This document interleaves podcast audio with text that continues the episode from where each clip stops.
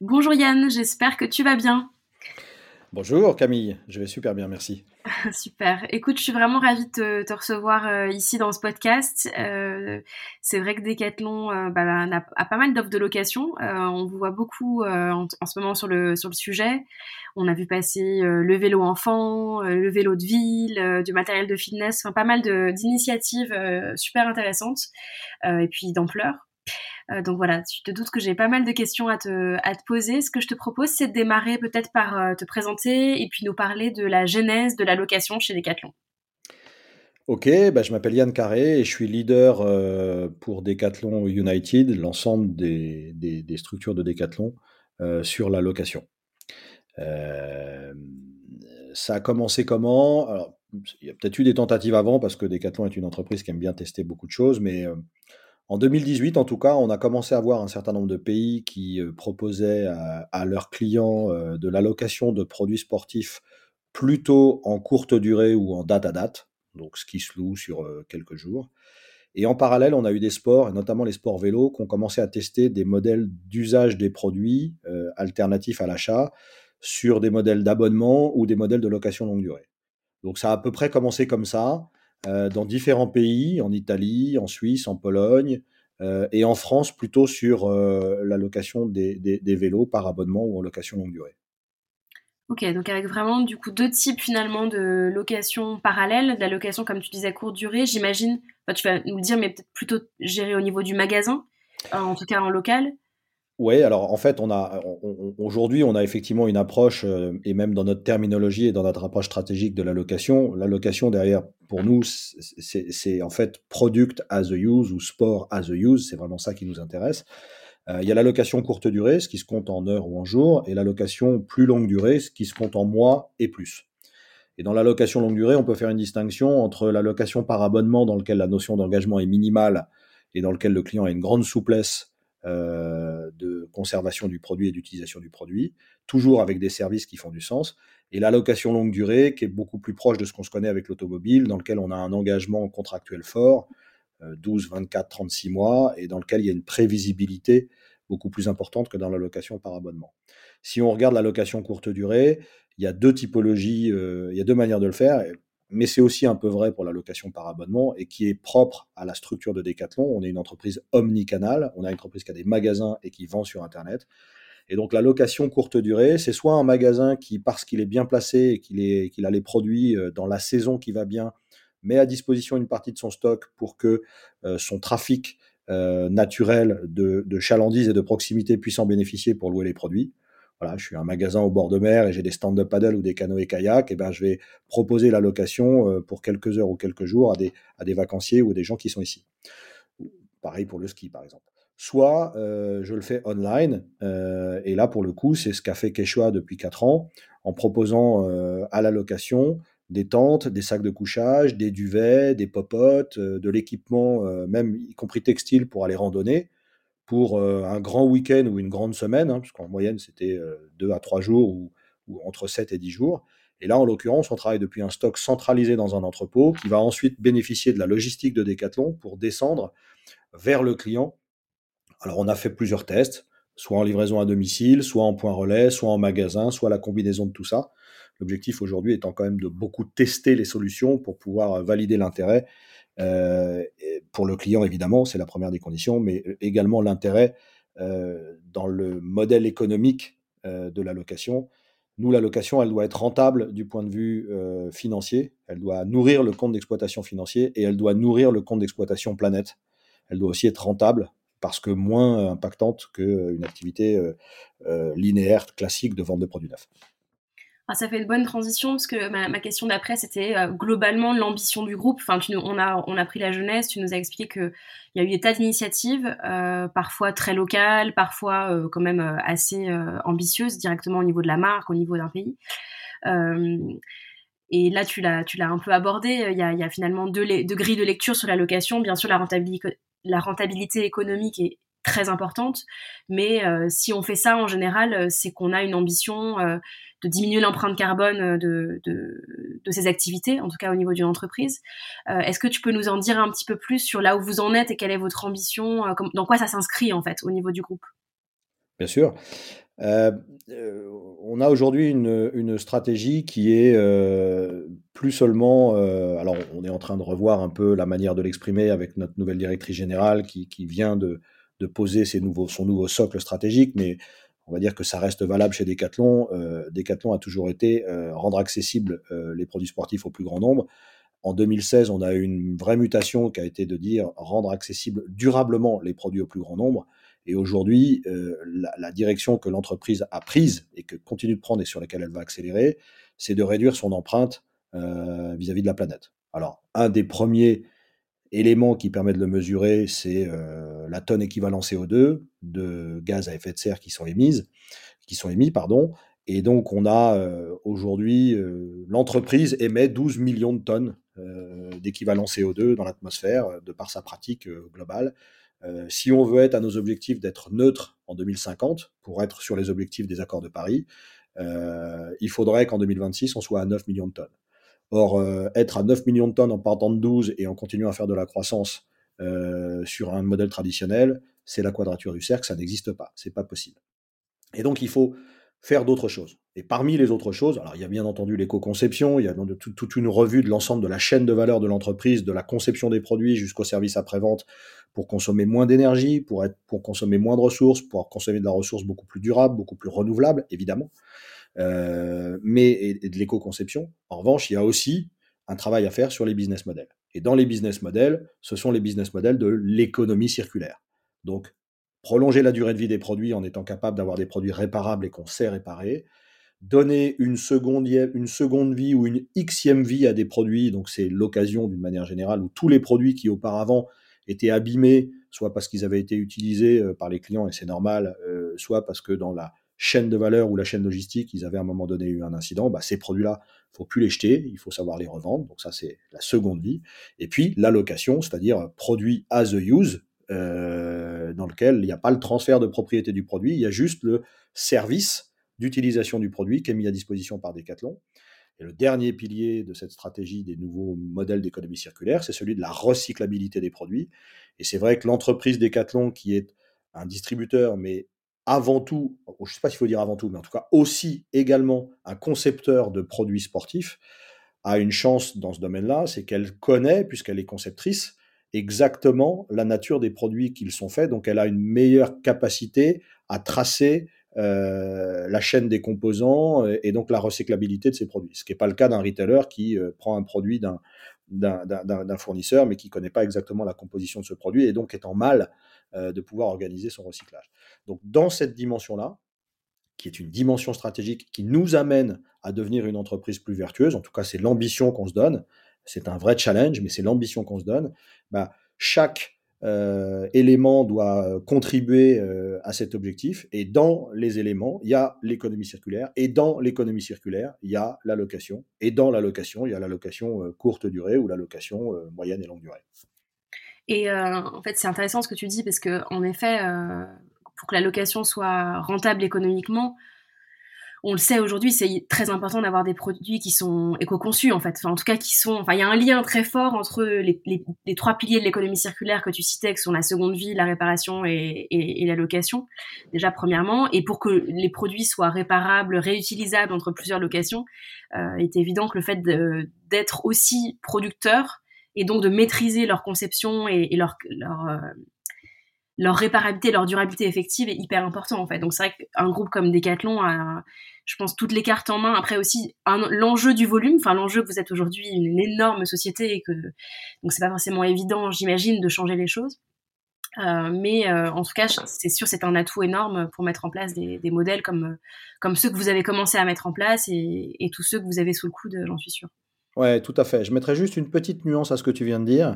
Euh, c'est qu'on peut faire de l'éco-conception sans faire de la durabilité.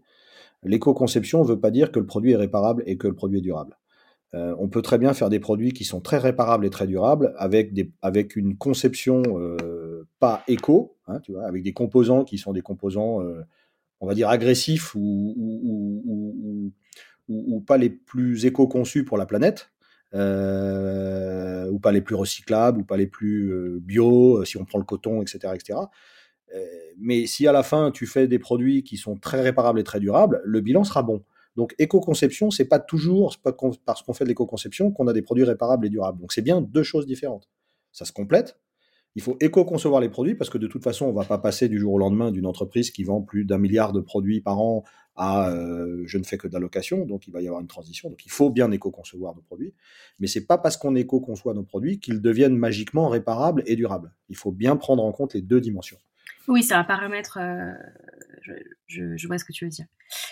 Euh, et donc, du coup, pour, euh, pour revenir à, du coup, à, ton rôle et au plutôt rôle globalement de ton équipe euh, dans tout ça, euh, donc on, a parlé de la genèse, de l'ambition. vous, vous êtes au cœur du réacteur.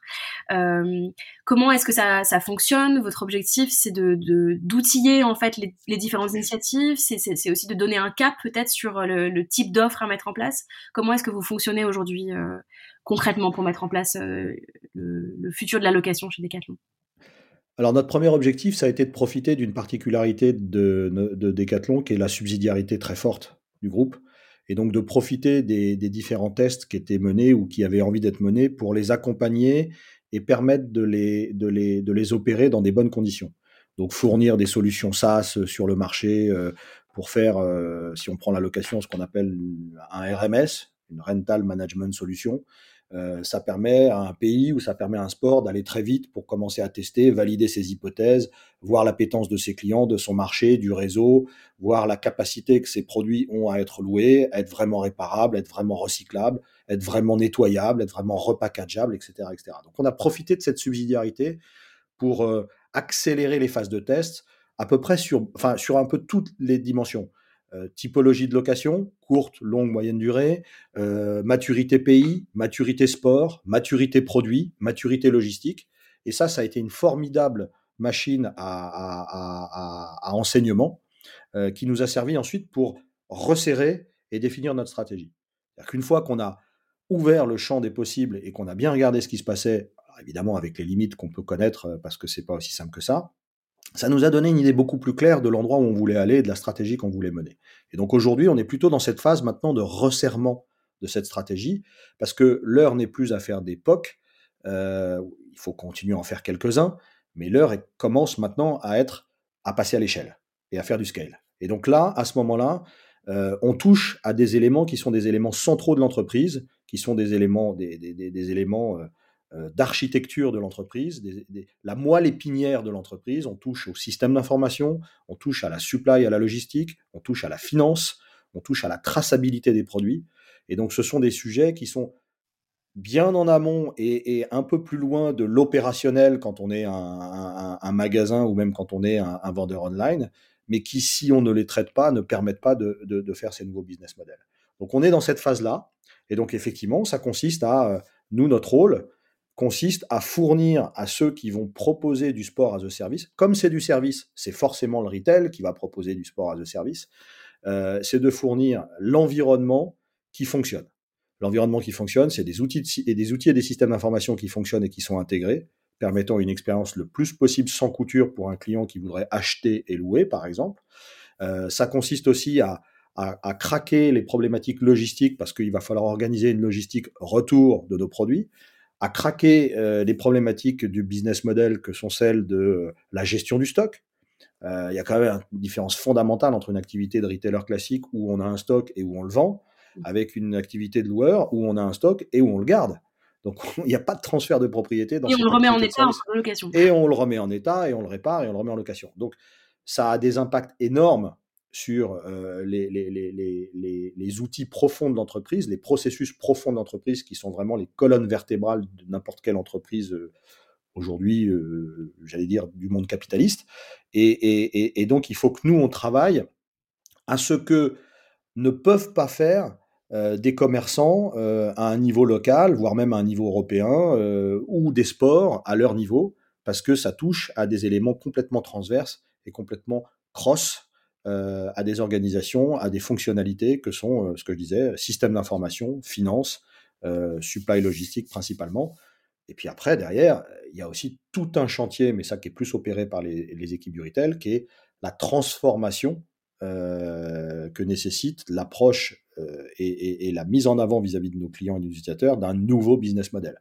Il faut qu'un vendeur sache pourquoi, se sente à l'aise avec la capacité d'expliquer pourquoi on le fait. Et ça, c'est de la transformation, c'est du change management à tous les niveaux de l'entreprise. Mais nous, on, va vraiment se focaliser sur les trucs qui sont compliqués à gérer si on n'est pas au cœur du réacteur. Quoi. Donc, en commençant, le premier, en commençant par le système d'information, parce qu'à la fin, tout est système d'information aujourd'hui, et tout se base sur la data, et tout se base sur la capacité à être fluide, à être omnicanal, à être digital, donc tout se base sur le système d'information. Et dans ce que tu dis, j'imagine que vous avez aussi des liens très forts avec euh, les équipes seconde vie, euh, réparation. Complètement. Il y a des chantiers qui, qui doivent se chevaucher, j'imagine. Complètement.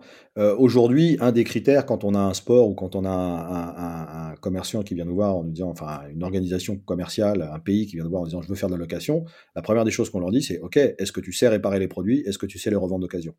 Parce que si tu sais pas le faire, n'y va pas. Il n'y a pas de modèle économique derrière. Tu ne pourras pas réparer les produits, donc euh, tu n'en feras rien. Tu ne pourras pas les revendre, donc tu n'en feras rien. Donc, il n'y a pas de modèle économique. Et puis, il n'y a même pas de modèle écologique parce que tu vas plutôt faire des déchets que de faire autre chose. Donc, euh, donc euh, on est obligé de travailler main dans la main avec les équipes qui font de la réparation. On ne peut pas faire de la location si les produits ne sont pas réparables. Donc, au-delà même de les réparer, il faut travailler à la conception réparable des produits. Euh, parce qu'après, il y a la capacité de réparer, mais de toute façon, si le produit n'a pas été conçu pour être réparé, même si vous avez des super ateliers et des super pièces détachées, ça ne marchera pas.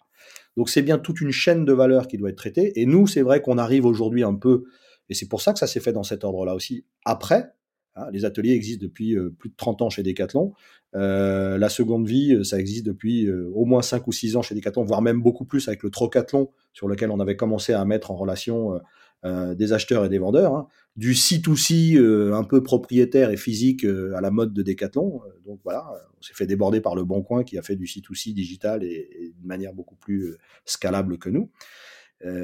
mais par contre, la location n'existait pas. Mais c'est vrai que la réparation peut se faire sans qu'il y ait de la location dans une entreprise.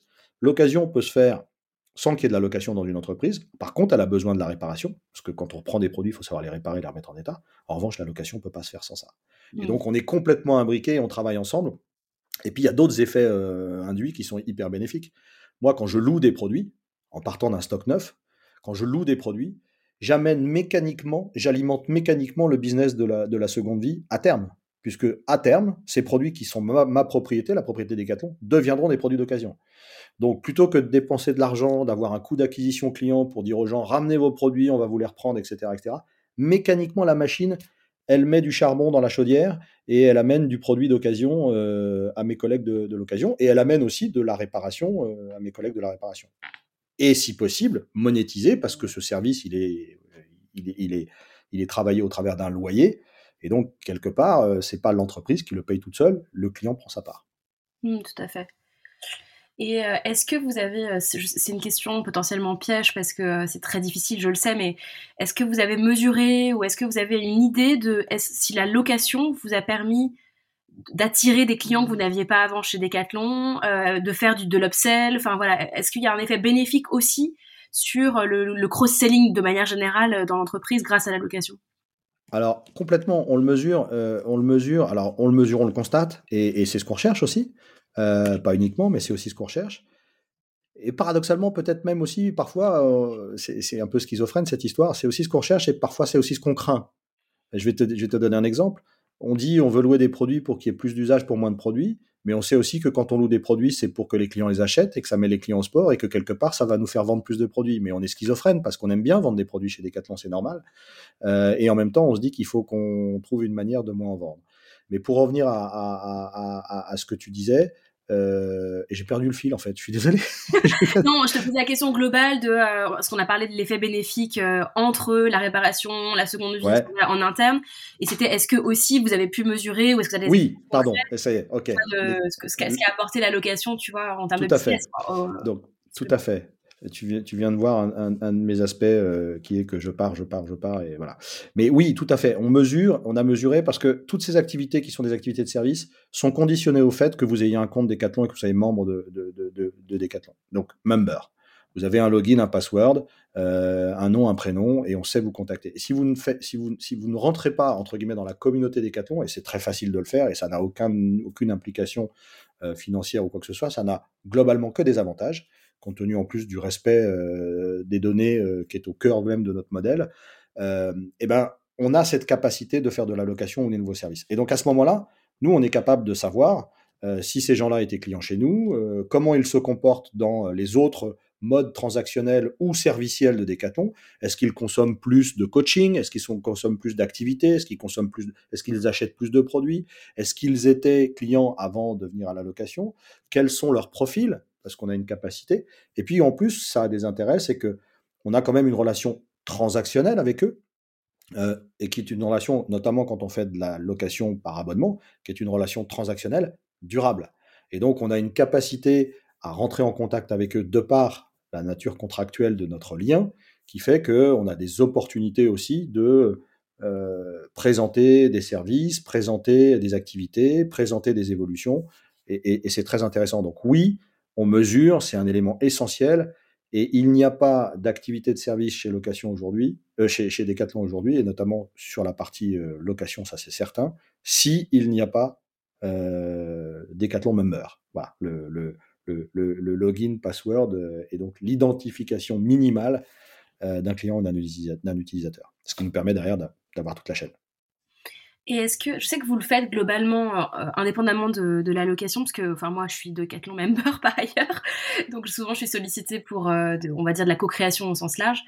Euh, mais dans le cadre de l'allocation, ça pour le coup, on le voit chez, chez Kazoo, et, et nous, c'est pas nos produits, mais on le remonte aux, fabricants. Euh, il y a quand même une relation très proche avec les avec ses clients, et on a souvent des remontées plus naturellement, j'ai l'impression, que dans une, relation retail euh, vente euh, voilà plus classique, même si euh, le service après-vente ça existe. Mais est-ce que justement vous avez, enfin, est-ce que vous avez processisé ou en tout cas est-ce que il y a une forme de d'effet bénéfique aussi de retour client plus direct, plus immédiat, plus plus en volume peut-être sur des offres de location qui vous permet d'aller améliorer constamment les, produits, même si c'est une force. je sais que les produits sont déjà très conçus avec les utilisateurs chez Decathlon, mais euh, est-ce que ça c'est quelque chose qui, qui, est mis en place, le, côté co-création ou le Ouais, on commence. On, commence. Après, euh, tout ce que je te dis, c'est sur une toute petite activité pour le moment. Nous, on est, on est, euh, on est un bébé chez Decathlon et on est un bébé en bas âge. on, commence à, on commence à naître. donc oui, on a, on a cette, cette, cette, dimension-là, mais ça ne fait que commencer pour le moment. Donc, mmh. ça se met en place progressivement, mais c'est complètement dans cette direction qu'on veut aller. Et on voit que, encore une fois, la nature contractuelle, puisque quand je suis un client, j'achète pas un produit, j'achète un service. Et ce service, il est défini par des conditions générales d'utilisation, des conditions générales de location, et il définit des droits et des devoirs. Mmh et dans les droits et les devoirs, il y a une exigence notamment par rapport aux produits et par rapport aux services qu'on adjoint et qu'on propose aux clients produits qui est très forte. Puisque le client dit, attendez, j'ai payé, j'aurai rien derrière mon paiement, donc je veux un service. Donc le service, il faut qu'il soit de qualité. Donc effectivement, les remontées, les capacités à observer, à écouter sont très fortes. il y a aussi un, aspect, et, et on l'utilise, il y a aussi un aspect intéressant, c'est que c'est une, dans certains domaines, c'est une innovation chez Decathlon. Et c'est vrai qu'on a, on a, on a la chance d'avoir des, clients et des utilisateurs qui, qui, qui, qui, sont euh, portés vers cette co-conception et qui ont compris que l'entreprise est à l'écoute. Et donc, quand ils s'expriment, euh, c'est un vrai moteur pour nous euh, d'innovation, pour, pour, pour, pour aménager notre offre de service, pour la rendre plus pertinente, pour la rendre moins, moins frictionnelle, plus sans couture par rapport à ce qu'on veut faire. Et donc, c'est quelque chose qu'on utilise à fond. Par contre, on commence sur des volumes qui sont des volumes euh, confidentiels pour le moment. Euh, et effectivement, on constate que les clients ont une forte exigence et donc s'expriment et ont une capacité à nous faire des retours et des témoignages, souvent quand ils ne sont pas forcément satisfaits, mais pas que. et donc, ça nous permet de progresser. Alors du coup, si, pour rentrer peut-être très concrètement dans certains cas, est-ce que tu as en tête des expériences particulièrement réussi ou, des, des, learnings euh, sur certains sujets que vous avez eus euh, que tu pourrais partager qui a fait que tel ou tel euh, cas a particulièrement bien fonctionné? Bah, En fait, on a, quels que soient les tests qu'on a faits, c'est-à-dire qu'il y a des tests qui, il y a des POC qui donnent lieu à des MVP et qui donneront vraisemblablement lieu à des offres industrielles. et d'époques qui donnent lieu à, rien d'autre, mais qui ont été très apprenants. Et donc, de toute façon, euh, c'est un peu facile ce que je vais dire, mais c'est vraiment une réalité. Que ce soit un succès dans l'époque ou un échec, on apprend énormément de choses et on en tire énormément d'insights. Euh, un échec va nous permettre de nous dire que euh, de, réfléchir aux conditions de l'offre, à la maturité et à la manière dont on a appréhendé le sujet. Donc on en tire énormément d'insights. Euh, et derrière, on se pose la question et, on sait qu'on ne sait pas grand-chose et on sait qu'il faut remettre le, euh, le sujet sur la table assez régulièrement. Et donc, on essaye de capitaliser sur toutes ces informations-là. En revanche, pour ceux qui réussissent, oui, c'est intéressant parce qu'on va valider des hypothèses. On va valider des hypothèses de taux de rotation, on va valider des hypothèses de euh, coûts de réparation, on va valider des hypothèses de coûts logistiques, on va valider des hypothèses de que tu connais, toi, chez Kazoo, euh, de, du coût de la fraude ou euh, du recouvrement de certaines créances qui sont impayées pour des raisons techniques ou pour des raisons moins techniques. Et donc, ces tests-là nous apprennent énormément de choses et nous permettent de modéliser à la fois nos business plans et, même les expériences utilisateurs qu'on est en train de faire.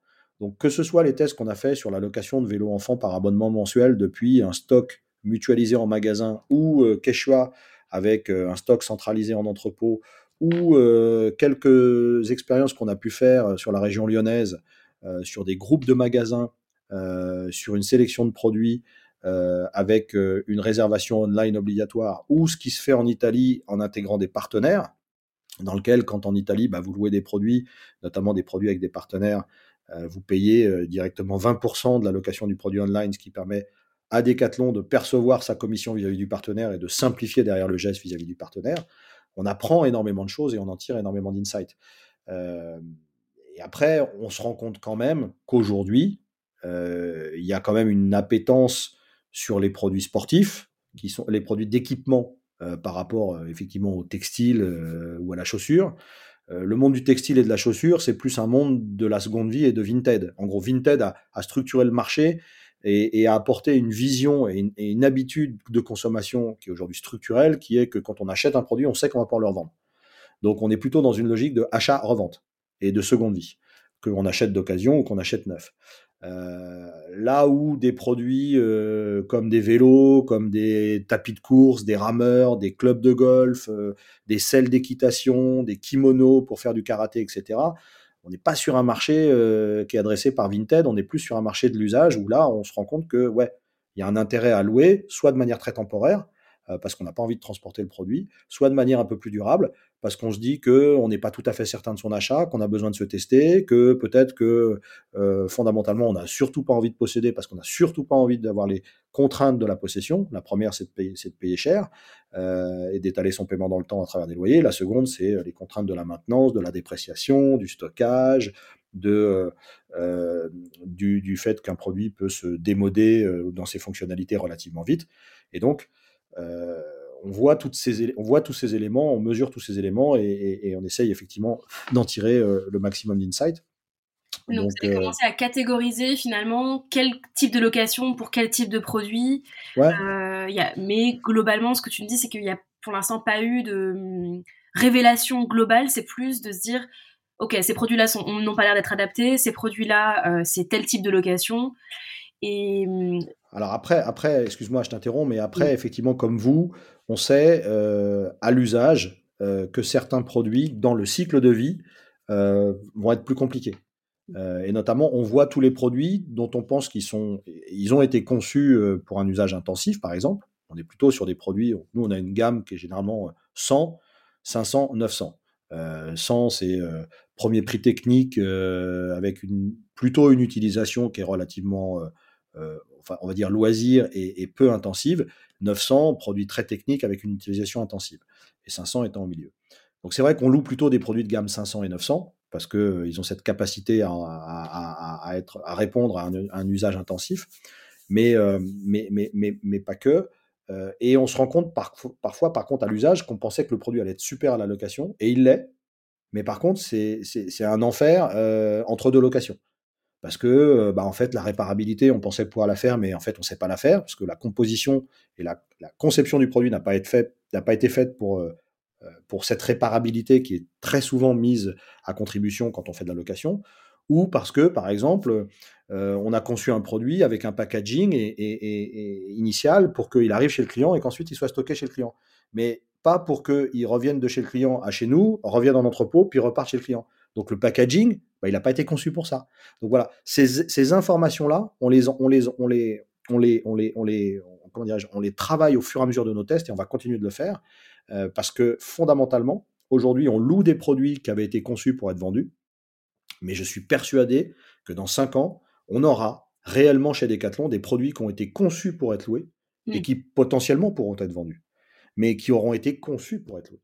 Mais pour faire cette transition-là, il faut bien commencer donc on commence pas sur le papier, on commence avec les produits qu'on a, on observe, on réagit, on intègre ça dans nos cahiers des charges d'usage, et nos chefs de produits derrière se disent, bah, ok, si c'est ma stratégie, bah, maintenant mon produit, je vais le concevoir différemment. Et, progressivement, on va vers cette dimension-là. Complètement, tu parles de packaging, mais je pense aussi au transport, tu vois. Euh, quand tu parlais de rameurs, de matériel de fitness, etc., ça semble ultra logique d'un point de vue consommateur, parce qu'en effet, quand tu te mets, quand tu achètes un vélo d'appartement, euh, enfin, nous, chez Kazoo, on parle du syndrome de l'extracteur de jus, mais je pense que vous pouvez aisément parler du syndrome du vélo d'appartement. De j'achète un truc, j'ai des super euh, intentions, mais en fait, euh, je, je m'en sers pas parce que ça me plaît pas. Il y a des gens, enfin, qui, qui, qui vont être accros et d'autres qui vont abandonner. J'imagine, enfin, j'ai pas la stat parce que je bosse pas chez Decathlon, mais. Ouais, mais c'est ça. Donc là, on se dit, bah là, c'est ultra pertinent comme service, mais d'un coup, moi qui bosse là-dedans, je me dis d'un point de vue logistique, c'est un enfer en fait, parce que le, le vélo d'appartement, je pense en effet qu'il est, s'il est conçu pour être vendu, ce qui est le cas, je pense aujourd'hui, euh, il est conçu pour être monté, mais moins pour être démonté a priori. Donc rien que ça, avant même que ça retourne dans le packaging, c'est un vrai, un vrai challenge. Quoi. J'imagine que vous avez des, des bah, frustrations comme ça de dire ça, ça serait top à la location, mais euh, dans les faits, c'est pas si facile, quoi. Oui, mais on le sait, en fait, on l'accepte. Alors euh, c'est dur au jour le jour, mais on l'accepte et c'est pour ça que c'est important, je sais pas si on en parlera, mais c'est pour ça que c'est important d'en faire une stratégie d'entreprise. Parce que si à chaque fois qu'on a des, des, ennuis, et on en a, et on en aura plein, on sait qu'on est parti sur un chemin chaotique, euh, on, sait, on, sait, on, sait, on, sait, à peu près où on veut arriver, mais on sait même pas d'ailleurs comment est le chemin. On a, on a le visuel, mais derrière le, virage, on sait pas ce qu'on va trouver. Donc, euh, donc ça fait quand même partie de la posture de base dans laquelle on sait que on va continuer à explorer et à alimenter notre capacité demain à nous transformer. Ça va pas se faire du jour au lendemain. Donc c'est vrai que c'est frustrant, euh, mais en fait, c'est indispensable. Donc, à partir du moment où on sait ça et on s'est organisé pour ça, je dis pas que c'est toujours rose, mais à partir du moment où on sait ça, on s'est organisé pour ça et que notre direction générale, elle nous aide, elle, réaffirme, elle nous pousse, elle nous soutient vers cette dimension-là, bah en fait, on avance. Et, si on a des échecs, c'est pas grave. Euh, c'est même d'ailleurs, euh, c'est un de le dire, mais on apprend vraiment beaucoup plus de nos échecs là en ce moment sur euh, le sujet que, que, que, de nos succès, sur lequel on se pose naturellement moins de questions et sur lequel on a tendance à s'endormir et donc peut-être pas à être aussi performant qu'on devrait l'être. Et donc, euh, euh, comme on le fait sur plein de sports, comme on le fait sur plein de configurations logistiques, de magasin à magasin, de, de, de, entrepôt à magasin pour retour entrepôt, de entrepôt à magasin pour rester en magasin, en combinaison avec la réparation et en combinaison avec la seconde vie, on a énormément de scénarios et sur différentes typologies de sport, avec différentes natures de produits sportifs. Il y en a qui sont des produits mécaniques, d'autres des produits textiles, d'autres des produits, euh, euh, des, produits euh, sur, sur, sur des process plutôt intermédiaires, comme certains équipements, comme, comme, la chaussure, parce qu'il y a quand même des chaussures qui se louent. Eh ben, on apprend énormément de choses. Par contre, ça prend effectivement du temps et ça, ça amène à concevoir des outils pour que cette data, au-delà de la capacité à la donner à la personne qui intéresse, elle soit de plus en plus normée euh, et de plus en plus automatiquement disponible à travers une logique d'alimentation d'un data lake euh, dans lequel le chef de produit va piocher parce que ça l'intéresse, le directeur financier ou le contrôleur de gestion va, piocher parce que lui, la lecture, elle va être sur la rentabilité ou sur l'analytique. Euh, le retail supplier chez nous, qui gère l'approvisionnement des produits, va piocher parce que lui, il va travailler sa logique de réapprovisionnement et de transformation entre ses quantités vendues et ses quantités louées. Et c'est ça l'enjeu, en fait. C'est pour ça qu'on a besoin de systèmes d'information qui tiennent la route. Parce que la donnée, en fait, nous, on doit, la, on doit garantir qu'elle est de qualité et qu'elle est disponible quelque part. Et ensuite, il y a tellement de parties prenantes dans l'entreprise qui peuvent la consommer pour accélérer cette transfo, euh, que derrière, ce qui est important pour nous, c'est surtout de mettre à disposition cette donnée et de dire elle existe, allez-y, consommez-la et d'aider si les gens ont besoin de, l'interpréter. Donc on apprend énormément de choses, on va continuer à apprendre encore longtemps. Par contre, voilà, il y, a des, il y a des sujets sur lesquels euh, ah, le vélo enfant cette année, euh, on, a, on a fait quasiment 5% des quantités sur des produits qu'on vend en France à six chiffres en quantité. On a fait 5% de ces quantités cette année sur la location par abonnement mensuel. Bah, on commence à manipuler des chiffres, on commence à se dire que on n'est pas loin d'être en pré-industrialisation sur le sujet. Mmh, on commence à parler, là, je pense, d'un beau succès pour. Bah, ouais, c'est sympa, c'est intéressant. Puis c'est surtout intéressant quand on regarde la manière dont ça s'est constitué, le chemin qu'on a fait, euh, qu'on a parcouru. En 2018, on a commencé avec un magasin, puis trois, et on a fait des hypothèses, et on a fait des études, et on a fait du quali, on a fait un peu de quanti sur des, quantités comme ça, et puis on a construit un système et on s'est dit qu'on s'est projeté sur ces quantités. Et globalement, on s'est pas trempé sur les quantités sur lesquelles on s'était projeté. Par contre, on a besoin d'affiner plein de choses pour faire en sorte que euh, ça se développe plus, que ça soit plus appétant, que ça fasse plus de sens, euh, que tout le monde y trouve son intérêt. Et, donc voilà, projets sont multiples. Et je reboucle du coup avec ce que tu disais sur euh, l'important que ça vienne du, haut, en que ça fasse partie de la stratégie de l'entreprise. Euh, je, ne peux euh, que te rejoindre.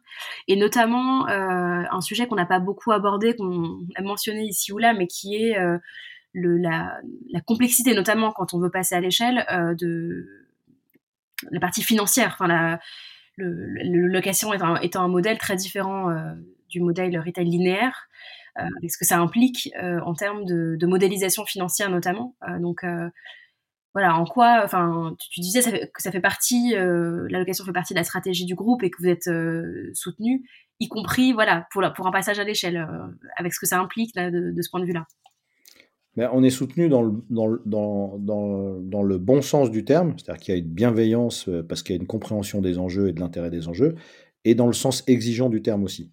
C'est-à-dire que moi, quand j'ai un, je considère que quand j'ai un directeur financier ou, un contrôleur de gestion qui nous challenge euh, sur le sujet, euh, c'est bien pour nous parce que euh, ça, nous permet d'aller au bout des choses. Et, comme on débute une activité, par nature, on va pas au bout des choses et on les découvre. Mais par contre, on est soutenu au sens où effectivement, on a conscience que pour démarrer une activité et transformer une activité, bah, c'est comme créer une entreprise généralement, tu commences pas à faire des euh, bénéfices euh, à 15, euh, à, deux chiffres en résultat net ou en EBITDA avant d'avoir commencé à mettre des investissements pour pouvoir le faire. Donc, on a des investissements à, mener pour pouvoir transformer les systèmes d'information, pour pouvoir éduquer les collaborateurs, pour pouvoir prendre du temps et discuter avec les sports, pour pouvoir travailler sur les schémas logistiques. Ça, c'est des budgets euh, sur lequel, euh, si tu te dis il faut qu'il soit rentable comme sur une activité traditionnelle et de suite, ça marche pas. Donc si tu n'as pas le soutien de ta direction générale, ça peut pas être supporté par une exploitation si tu veux être à l'échelle. Donc là, c'est important de l'avoir. Par contre, on a aussi ce soutien au sens où on est très exigeant et on nous demande de, de délivrer l'épreuve, euh, parce que sinon, euh, ça sert pas à grand-chose de le faire. Et il faut pas qu'on gaspille la valeur. Et dans la partie finance, ce qui est intéressant aujourd'hui, c'est que il y a un truc fondamental et qui est différent avec l'activité d'un retailer. Un retailer porte un stock, donc porte un besoin en fonds de roulement euh, lié à, la durée de vie de ce stock et à la valorisation de ce stock jusqu'à ce qu'il le vende. Euh, quand on est en allocation, euh, on porte plus un stock, on porte des immobilisations qui permettent de rendre des services. Euh, donc on est sur un traitement comptable et un traitement de la valeur financière qui est totalement différent, avec une logique de valorisation nette comptable qui bouge tous les mois. Euh, ce qui n'est pas le cas d'un prix de cession euh, en attendant d'être vendu, avec une logique de poids de stock qui bouge en permanence. Et là, on sait très bien qu'aujourd'hui, sur les tests qu'on est en train de mener, on peut le faire euh, sur nos fonds propres sans problème, mais que si ça prend de l'ampleur, ça va devenir un métier qui est celui d'un certain nombre de financières aujourd'hui qui gèrent ce genre de choses. D'ailleurs, si on prend l'automobile et on regarde ce que fait l'automobile, qui est à grande échelle sur le leasing, ils ont des banques ou des financières à côté de leurs activités pour pouvoir supporter euh, le poids euh, des investissements financiers et des immobilisations et le financer. C'est un vrai métier.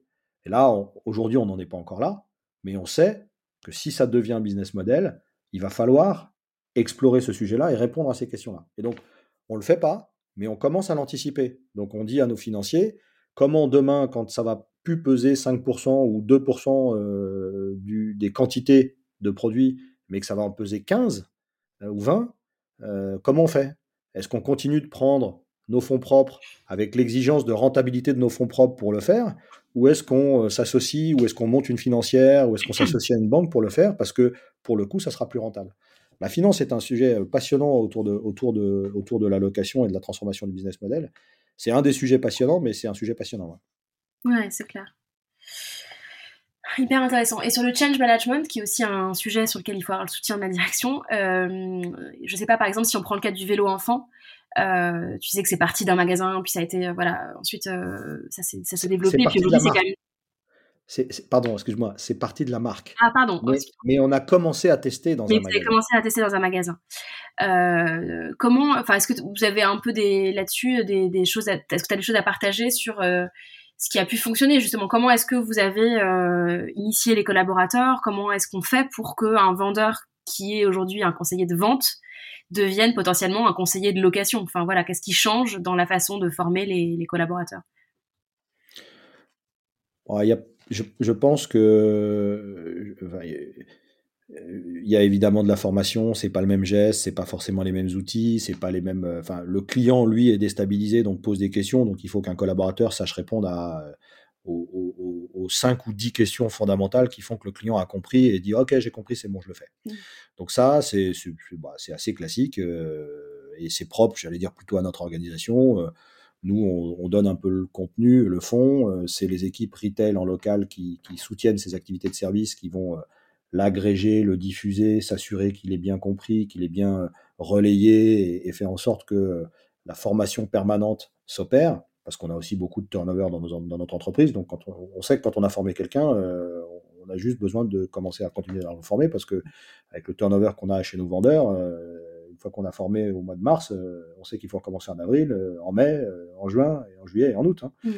en permanence, il faut former. Mais ça, c'est propre à notre organisation. En revanche, ce qui est intéressant pour le coup dans le change management, c'est qu'il faut véritablement, et ça on le vit, on le vit avec parfois un peu de difficulté parce qu'on n'est pas aussi rapide que ce qu'on voudrait l'être. il, faut que, il faut que les parties prenantes y trouvent leur intérêt.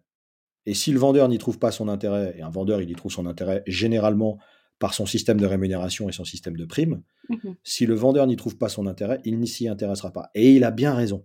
Et il a bien raison. Parce que euh, aujourd'hui, cette activité, si elle est vertueuse pour l'entreprise et si elle est vertueuse pour la planète, il faut aussi qu'elle soit vertueuse pour le vendeur. Donc, euh, un des éléments fondamentaux du, du change management, c'est de montrer, comme toujours, c'est de partir du sens. Le sens, c'est que c'est bon pour l'entreprise, c'est bon pour la planète, c'est bon pour les utilisateurs et c'est bon pour moi en tant que vendeur. J'ai bien compris tout ça. Et ensuite, derrière, en fait, vous avez quelqu'un qui est dans la bonne posture.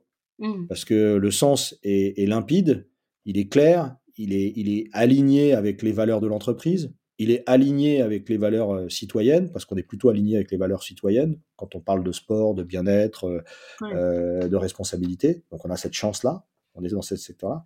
Ah, si en plus on y voit son propre intérêt, bah, le change management, il faut le faire, mais c'est rien de nouveau sous le soleil. Euh, par contre, on a créé les conditions pour que le change management se fasse. Donc moi, je pense que l'enseignement essentiel que je retire aujourd'hui, c'est l'attention qu'on porte à créer les conditions euh, pour que euh, ce que l'on va faire derrière en matière de formation et de messages de message passés, qui est plus du comment, soit, dans la, soit, dans la, soit avec les vents dans le dos et pas les vents dans le nez. Tu vois? Et c'est ça, en fait, qu'il faut prendre euh, comme, attention dans le change management, à tous les niveaux de l'entreprise. Parce que ce que je dis au niveau du vendeur doit, doit l'être au niveau du sport, doit l'être au niveau du pays, doit l'être au niveau du directeur de magasin, doit l'être au niveau de la logistique. Il faut qu'on comprenne euh, là où il peut y avoir des désalignements d'intérêts et qu'on les règle le plus possible. Et après, bah, c'est du classique, ça dépend des moyens de l'entreprise pour pouvoir déployer sa, formation et, appréhender son change management. Moi, c'est comme ça que je l'appréhende et comme je, me le représente aujourd'hui. Mmh. J'avais entendu euh, bah, hier euh, Clémence Cornet, je peux la citer, qui était. Euh, ouais, que je connais bien, Clémence, ouais. Voilà, qui, qui du coup a mené, tu sais, qui a lancé l'atelier bocage, enfin voilà, l'abonnement pour les chaussures. Et elle, elle, racontait, je trouvais ça hyper intéressant, que dans. Ils avaient, elles avaient, ils avaient vu un point d'inflexion dans le change management lorsqu'ils avaient décidé de, en fait, d'offrir l'abonnement aux chaussures à toutes les conseillères de vente. Alors c'était un abonnement peut-être de trois mois ou je sais plus ce qu'elle a dit comme durée. Mais en fait, quand elles avaient elles-mêmes expérimenté, alors c'est un sujet différent hein, que le vélo enfant, euh, forcément. Non mais expérimenter un vélo enfant, mais mais tu vois, euh, d'un coup elles le vendaient mieux aussi. il y avait un côté de comme c'est quand même quelque chose de nouveau, c'est une nouvelle manière de consommer. Euh, il y avait aussi ce côté où elles avaient besoin de, de de vivre, tu vois, elles-mêmes l'intérêt finalement de l'offre. Ouais, bien sûr. parce que quand je le dis, en fait, on a l'impression d'enfoncer une porte ouverte, mais voilà, c'était j'ai trouvé ça hyper malin d'avoir fait ça en fait, parce que c'était finalement la meilleure manière de les former, c'était qu'elles expérimentent elles-mêmes le, bénéfice de, cet abonnement, quoi. Donc, ouais, mais c'est, t'as raison, mais enfin, là en l'occurrence, on parle d'un, comment très particulier pour pouvoir faire tomber les barrières, parce que tout ce qu'on ne connaît pas est par nature étrange, suspicieux, inquiétant, stressant, etc.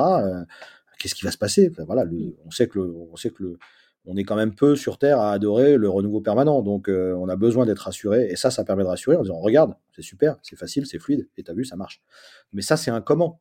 Euh, tu vois, par exemple, si nous, on avait voulu euh, faire un comment comme ça en disant on, va proposer à nos vendeurs euh, de vivre l'expérience, bah, des vendeurs qui ont en majorité entre 25 et, 32 ans, vivre l'expérience de louer un vélo enfant pour les enfants qui n'ont pas, ça fait pas de sens. Donc le comment, il, est, adapté à ce que tu fais. Et là, en l'occurrence, c'est un bon comment. Mais in fine, il y a aussi un comment qui restera toujours commun à l'ensemble des, activités, qui est que quelque part dans ma rémunération, qui est la contrepartie de mon effort, de mon travail, de l'énergie que je mets au service d'une entreprise, euh, le système doit m'apporter des choses. Et quand le système m'apporte pas ou pas suffisamment, on a beau faire ce qu'on veut, euh, à un moment donné, ça ne marchera pas. Donc ça, c'est un enjeu qui est fondamental. Mais un des comment dont tu parles, oui, il est intéressant. Et donc peut-être que euh, pour des vendeurs euh, sur, des, qui aujourd'hui sont dans le rayon fitness et qui promeuvent aussi une offre de location de bandes musculation avec des haltères plus du coaching pour 10 euros par mois, ce qui est une des offres qu'on propose en magasin.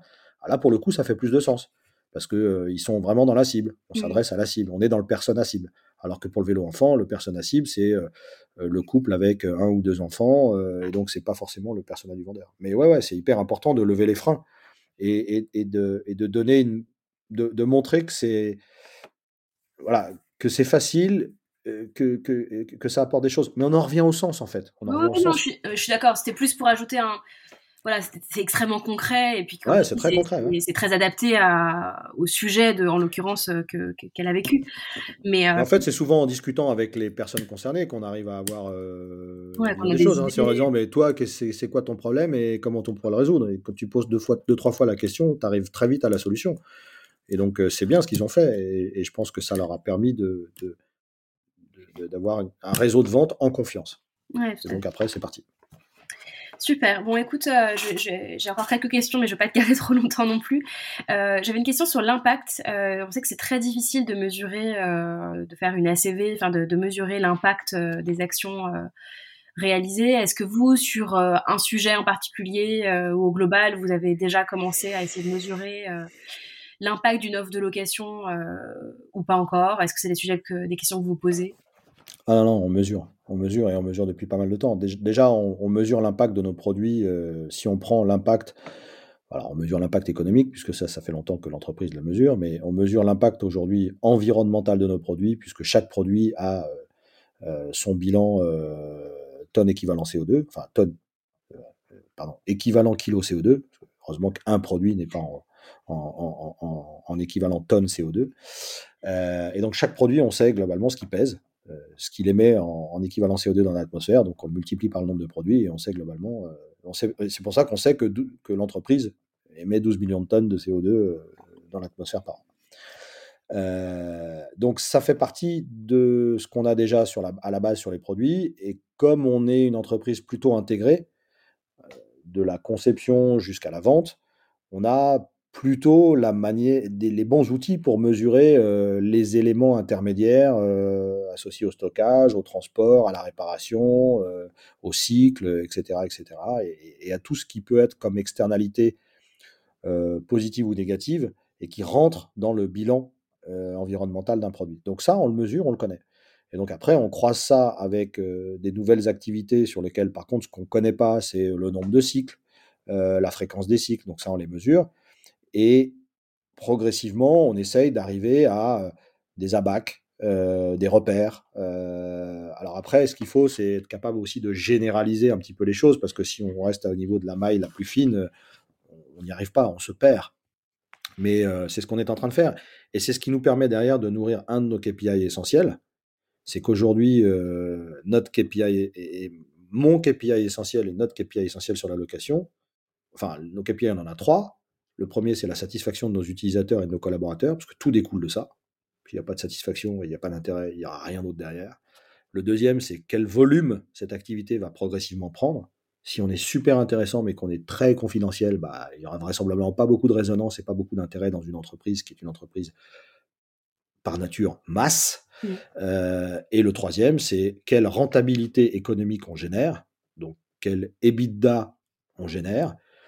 Euh, et pour un, 1 euro de rentabilité économique donné, quel que soit l'indicateur qu'on prend comme référence, euh, quels sont les kilogrammes de CO2 qu'on met dans l'atmosphère en, en, louant des produits par rapport à la vente des produits. Et aujourd'hui, on a déjà chiffré sur des catégories de produits euh, combien un euro de, rentabilité nette coûte en CO2 et combien un euro de rentabilité nette en location coûte en CO2. Et c'est ces ratios-là aussi qui nous permettent à un moment donné de dire à l'actionnaire et de dire à la direction générale, ça va dans le bon sens. Mmh. Parce que euh, à la fin, l'entreprise ne peut plus s'animer que sur sa rentabilité nette, elle doit s'animer sur sa rentabilité nette et son impact.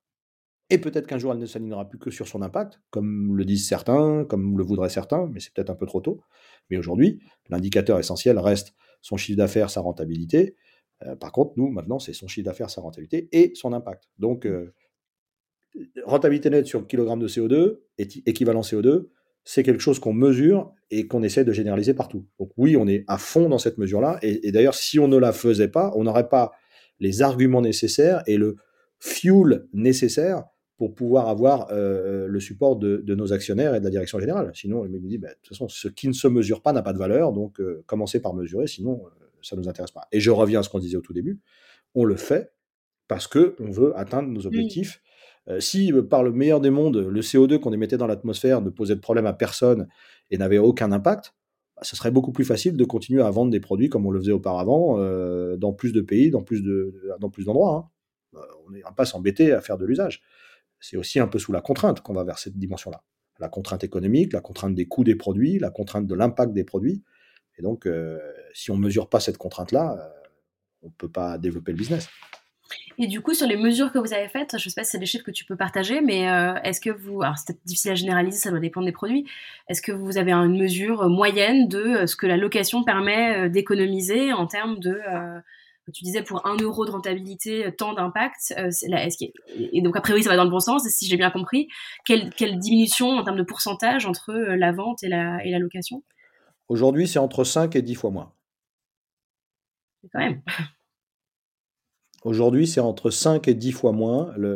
Aujourd'hui, l'impact, l'impact euh, tel qu'il est mesuré, avec le degré de confiance qu'on peut avoir sur les mesures. Hein. Encore une fois, il faut qu'on soit aussi lucide sur le fait qu'on est en train de commencer des mesures, d'extrapoler des visions, euh, de, se projeter sur des business plans. Mais si, et le travail a été bien fait, en tout cas, en tout cas, il a été fait avec des gens dont c'est le métier de bien faire ce travail-là. Euh, et on a, on a été très accompagné sur le sujet par des cabinets de conseil, à la fois d'un point de vue économique et d'un point de vue environnemental. Euh, et je pense que ça, ça, a été un investissement pour l'entreprise de le faire. Et aujourd'hui, ce qu'on constate, c'est qu'effectivement, on peut être, euh, pour un même nombre de kilogrammes de CO2 émis dans l'atmosphère, entre 5 et 10 fois plus rentable euh, quand on fait de la location, dans les conditions des hypothèses actuelles, et toutes choses égales par ailleurs. Mais comme tout évolue, voilà. Donc, donc les, les, indicateurs sont très positifs. Encore faut-il montrer qu'on les vérifie et que les hypothèses qu'on a prises euh, soient bonnes. C'est pour ça qu'il faut qu'on continue à avancer. Mais oui, c'est euh, entre 5 et, 10 fois plus euh, intéressant dans le ratio résultat net sur kilogramme de CO2 émis. Et équivalent kilogramme de CO2 émis écoute, on pourrait couper là, euh, mais euh, je trouve que c'est une, conclusion assez euh, enthousiasmante en tout cas, même si on entend bien qu'on n'est qu'au début et qu'il faut confirmer tout ça ensuite dans la réalisation des hypothèses et, du business plan, mais en tout cas c'est quand même très, très encourageant. Et, je rajouterais qu'aujourd'hui, tu vois, sur la, sur, la mesure de satisfaction client qu'on a sur la location du matériel de trekking en courte durée ou la location qu'on a sur du, vélo enfant, on est à plus de 4,5 sur 5 dans l'expérience vécue.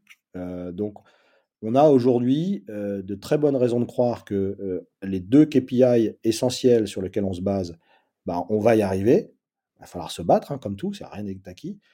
En revanche, encore une fois, il y en a un qui est hyper important, c'est de savoir est-ce qu'on sera à l'épaisseur du trait ou est-ce qu'on sera euh, un peu plus? Parce que si on est super content pour nos clients, mais que ça concerne que 0,3% de nos clients et qu'à la fin, ça concerne que 0,02% de notre rentabilité globale, ça sera un beau succès d'estime, mais ça ne servira pas à grand-chose pour l'atteinte de nos objectifs globaux. Mmh. Donc, euh, sur les deux premiers, sur, les, sur le premier et le troisième, on est assez satisfait. Euh, sur le, celui du milieu, bah, il y a challenge. Hein. Il y a challenge partout, mais, là-dessus, il y a challenge. Et quelle sera euh, la place de l'allocation et de l'économie circulaire dans le business model de Decathlon dans 5 ans?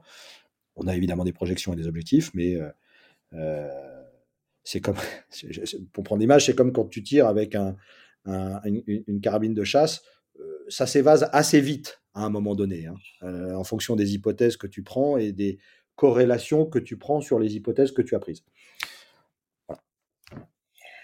en tout cas, vous êtes, euh, bah, je pense que vous êtes armé, vous êtes euh, lancé, puis la, volonté est là. Je pense que dans, dans des sujets comme ça, c'est surtout ça. C'est comme tu dis, garder le cap, avoir la stratégie. Vous avez une volonté, enfin la, volonté vient du groupe, elle est, elle est partagée en termes de sens, euh, je pense, par par, par tous les décathloniens, je vais y arriver.